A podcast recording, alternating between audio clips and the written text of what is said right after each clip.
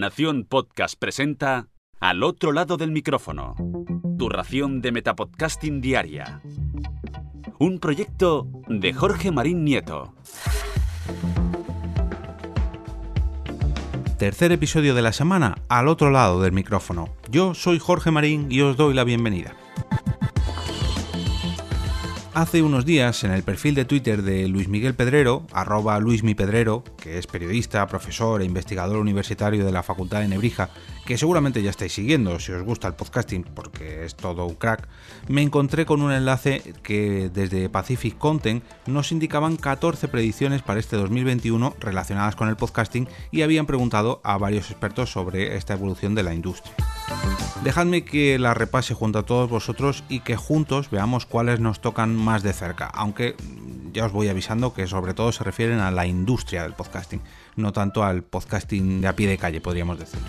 Eh, han preguntado varios expertos en la materia y han englobado las preguntas y respuestas en cuatro bloques que son consolidación y crecimiento de la industria, nuevas estrategias de contenido, innovación tecnológica en contenido, anuncios y distribución y por último diversidad. Y ahora sí, vamos con las propias predicciones y después de ellas os voy a dar una breve opinión sobre algunas de ellas. En el primer bloque, el del negocio, predicen que los ingresos publicitarios alcanzarán los mil millones de dólares estadounidenses, pero esta vez de verdad. El punto número 2 es la consolidación continúa a un ritmo muy rápido. Las principales plataformas y editores se vuelven aún más poderosos. La tercera predicción es que Spotify continúa su ascenso, Amazon se convierte en un actor importante en la guerra de las plataformas y Apple se afirma. la cuarta predicción habla del poder indie. Y punto. En el punto número 5, los recién llegados de Legacy finalmente se suben al carro. Y el último punto de este bloque eh, afirma que la diversidad de las fuentes de ingresos se convierten en prioridad posterior a COVID, a COVID-19 mejor dicho. El segundo bloque se titula Nuevas estrategias de contenido y predice que tanto el público como los creadores esperan dar la vuelta a la esquina después del 2020. A continuación predice que nos volveremos un poco más cortos gracias a que TikTok generará contenido de audio de formato corto. Y por último, predicen que la definición de podcast se cuestiona a medida que los creadores experimentan con dicho formato. El tercer bloque es algo más cortito ya que solamente tiene dos puntos. Recordemos que es el de innovación tecnológica en contenido, anuncios y distribución y predice que la tecnología impulsa una mayor personalización y localización. Y por otro lado, también predice que la tecnología publicitaria evoluciona y también lo hacen las estrategias publicitarias y los formatos publicitarios. Por último, el bloque de diversidad predice que la industria duplica la diversidad, que la educación en medición debería ser una prioridad para el 2021 y por último también predice un crecimiento a nivel mundial. Bien, pues ahora os voy a dar mi opinión sobre el primer bloque, el centrado en el negocio. Los mil millones de dólares publicitarios reales. Bueno, pues esto nos pilla un poco bastante lejos, eh, no porque sean en dólares y no euros, sino porque esto pertenece a las altas esferas.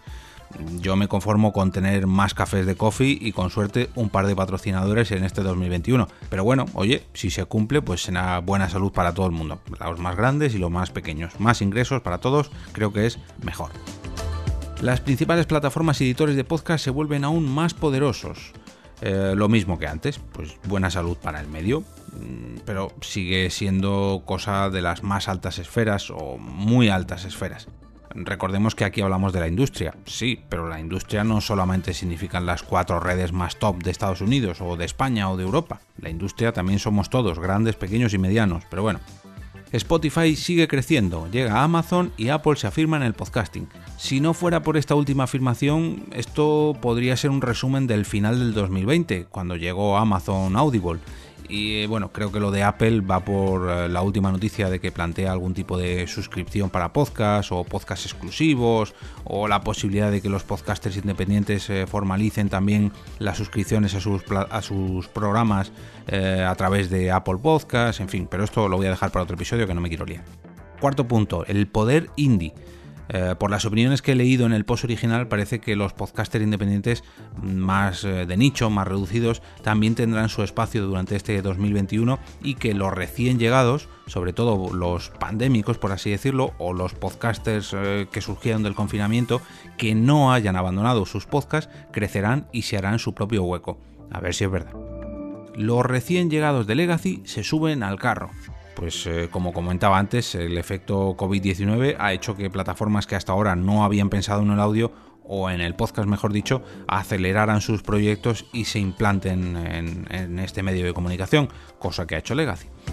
La diversidad de opciones de las fuentes de ingresos se convierte en prioridad posterior al COVID-19 a ver, yo creo que para mucha gente, sobre todo para las empresas, esto ya era una prioridad, eh, esto de recuperar sus ingresos, pero entiendo que quizás en lo más duro de la pandemia pues se tenían que preocupar un poco más de la caída de descargas o de sus inversiones. Y ahora, eh, con esos productos lanzados en 2020, con el año tan catastrófico que ha sido, pues quizás en el 2021 quieran recuperar parte de su inversión, algo lógico. Segundo bloque, nuevas estrategias de contenido. Tanto el público como los creadores de contenido esperan dar la vuelta a la esquina del 2020. Esto no lo he entendido muy bien. A mí me suena a lo típico que se dice que el 2021 es un nuevo año y que tenemos que hacer borrón y cuenta nueva y ya podemos dejar de lado todo lo que ocurrió en el 2020.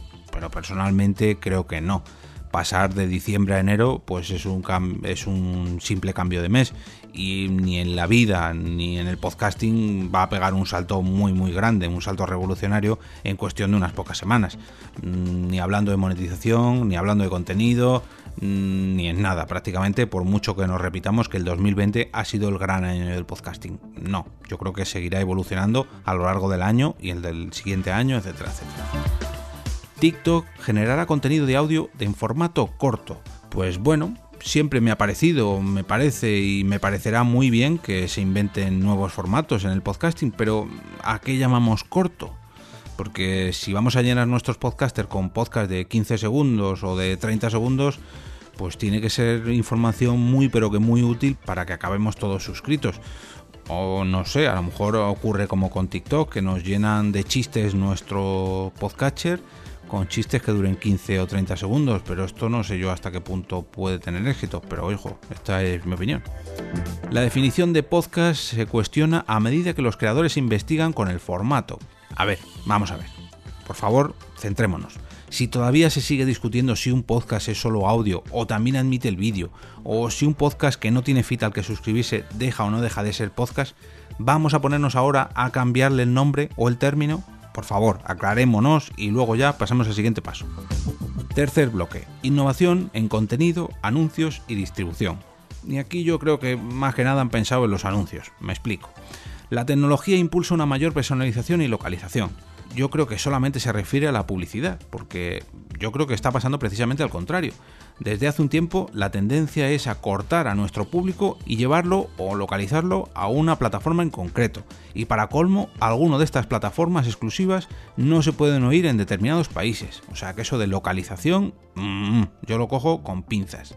Esto antes no ocurría gracias a los famosos feeds que parece que ya no están de moda y ya no ya tenemos que acortar nuestro feed para llevárnoslo a nuestro podcatcher. No, ya hay que ser exclusivo. Pues esto permitidme que va un poco al contrario de lo de la tecnología impulsa una mayor personalización y localización. A lo mejor hablan de la tecnología publicitaria, que es el segundo punto. La tecnología publicitaria evoluciona. Esto a lo mejor sí que está relacionado.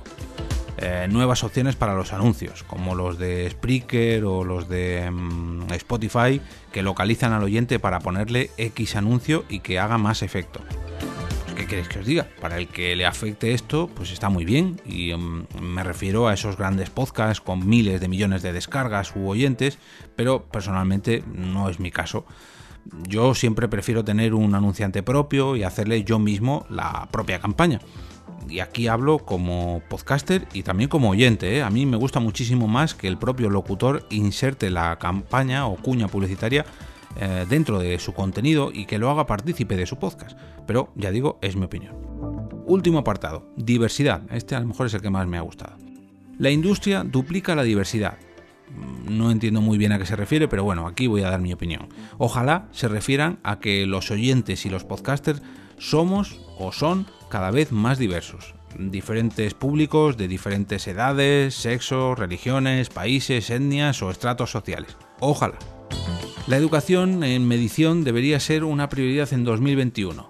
Pues sí, a ver si las plataformas por fin nos ofrecen estadísticas más detalladas y los podcasters aprendemos a traducirlas para conseguir mejores resultados que parece que solamente las miramos cuando nos interesa, en vez de analizar por qué suben y sobre todo por qué bajan. Mm.